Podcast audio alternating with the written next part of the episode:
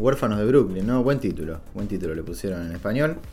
De Edward Norton, una película que estuvo como 11 años haciéndola, más o menos. O no, Más o haciéndola menos. no, Sí, o sea, sí, sí, pensándola. que Hace No. mucho tiempo que viene queriendo adaptar la obra de Jonathan Letton. Exactamente. Una película que, mm, curiosidad loca, pero es una decisión. En, el- en la novela original está como sucede en, en- en tiempos modernos. Y Norton la adaptó, pero la puso en los 40. Y Sí. crea una especie 40, de... 50. Sí, 40-50. Como para ponerlo a tono con, bueno, el cine noir. eh, aunque, bueno, esto claramente es un neo-noir, no es un noir. Pero está dentro de esa categoría. Y mm, siempre es interesante, digamos, ver cuando un actor eh, se vuelve director, porque son como dos polos completamente opuestos el resultado. O puede ser un desastre absoluto, como Bradley Cooper, o puede ser una gran película como es eh, Motherless Brooklyn, y si sos un capo, sos Clint Eastwood. Eh, lógicamente Edward Norton no es Clint Eastwood, incluso yo diría que quizás lo más flojo de Motherless Brooklyn es como la dirección, o sea, la dirección es normal. Eh, vos habías comentado incluso que hay una escena que está muy bien, pero que la agarra otro director, tipo un De Palma, o bueno, quizás no tanto. Un, Un Polanski, Un. Ben A- incluso un Ben Affleck, ponele. Sí. Y es, es mejor. Una escena de suspenso, ya llegando al clímax, que si bien no está mal, eh, tiene como una resolución así, desprolija. Te, puedo consultar una cuestión porque la película la vieron únicamente el señor crítico y cítrico y M&M Mahmoud. Este, y es como que siempre, viste, en los noir eh, es muy importante la, la constitución del detective. Quién es, este, cómo es su historia, si tiene relaciones personales, no, cómo se inmiscuye en el caso y cómo es un poco ahí el, detective que, interpreta Norton. A ver, es un, es un detective bastante particular. No recuerdo. Bueno, quizás pueda haber algún lugar con tintes de comedia, pero la verdad no, no lo vi, no, no lo conozco. Pero este, digamos, el personaje de Norton le da una característica particular a la película porque su, su personaje, su persona, es una sufre de eh, síndrome de Tourette. Lógicamente en la película no se menciona el Tourette porque creo que no estaba descubierto en ese, en ese momento, qué sé yo. Pero el personaje tiene síndrome de Tourette. Entonces se crean varias situaciones donde el tipo está hablando normal o investigando como un prototipo de Robert Mitchum o de mm, Humphrey Bogart, como en The Big Sleep, pero con esa particularidad que le da el tono ese de comedia o incluso, sí, medio bizarro a, las distintas escenas. Por ejemplo, puede haber un plano general de una persona hablando seriamente y Edward Norton está haciendo caras atrás, eh, como, como sufriendo, claro. pasándola mal. Porque incluso no solo tiene síndrome de Tourette, sino que tiene como un síndrome como compulsivo. Digamos, como que si te saluda, te toca así una vez en el hombro y después te toca como cinco veces seguidas. No lo pueden ver, pero lo estoy haciendo. Eh, y es un personaje bastante particular. Igual eh, Mahmoud no tiene síndrome de Tourette, aunque lo no, haga acá. no tengo. Pero Eh. igual, digo, así como lo está relatando, yo no he visto la película, pareciera como si el público se, se riera por una cuestión de que la película se burla de- de- del síndrome, digamos. Eh, no, en realidad no, yo no, no lo veo así. No veo que la película se ría del, No, del- no. del síndrome de Tourette. No, Pregunto, lo- no lo digo como cuestionamiento político, digamos. Porque de hecho, digamos, uno de los gags, inclusive dentro de su propio personaje, es que le tiene que decir a todo el mundo, mirá que tengo esto. Eh, Mm.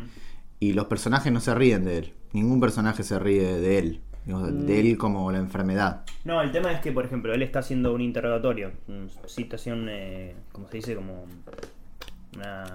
Buscando información, típico momento de policía. Claro, pero de- estoy suponiendo, quiero decir, este, una, una investigación, una, una entrevista, lo que sea, y se hace un plano contra plano.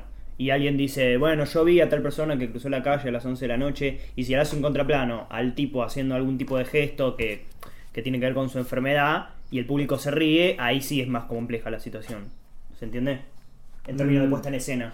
No, no me parece. O sea, no me parece que lo aplique así en la película. Ah. Incluso eh, cuando. eh, cuando se da.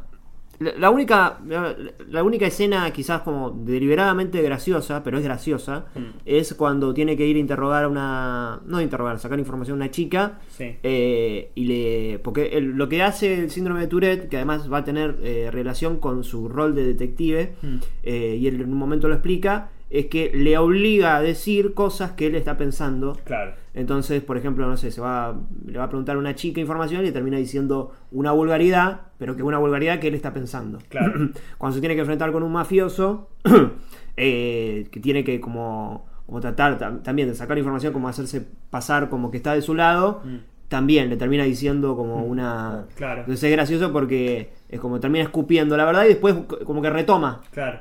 Hace como que no la dijo. Claro. Entonces, eh, toda la película es el personaje tratando de como dejar afuera eso, tratar de limitarlo Claro. y va encontrando algunas eh, algunas formas como puede ser un baile eh, Sí, fuma marihuana para calmarse. Sí. O fuma cigarrillos, eh, mastica chicle, que también es un, un elemento importante en algunas escenas. Por ejemplo, en algunas escenas donde está como, no sé si escondido o camuflado en un público grande, está comiendo chicle porque si dice algo Claro. lo descubren.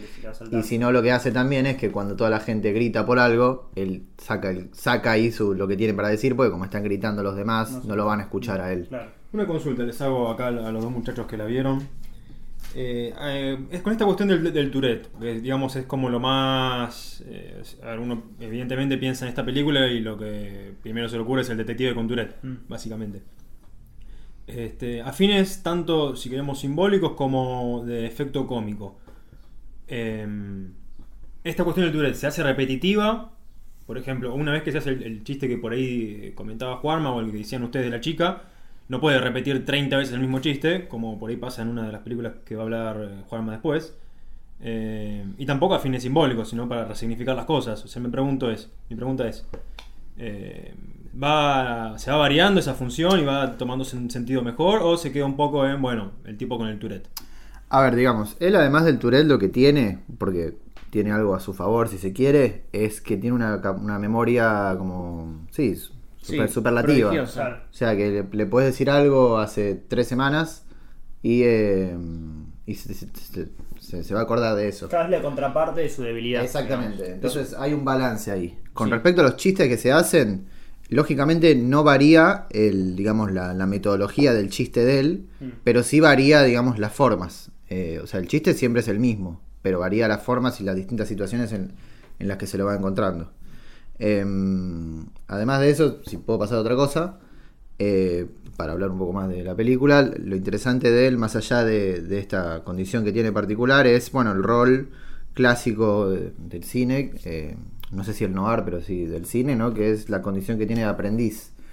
Él en la película tiene a un maestro, que sería Bruce Willis, el gran Bruce, y tiene que ir, digamos, sí, tiene que ir formándose como detective y como persona a partir de lo que, de las enseñanzas que le deja Bruce Willis. Entonces la película, que además tiene a los puentes como un elemento muy importante, eh, guarda cierta relación en el camino, ¿no? Como de empezar en un lugar y llegar al otro, cruzar un puente, que incluso en el final es eh, bastante claro, y a partir de ese, de ese tipo de elementos se construye su personaje. Sí, además una reflexión sobre el mal que. mm, sobre el final que es. es raro de ver. Lo decíamos cuando terminamos de ver la película. Digo, el, lugar en el que. como un, lugar.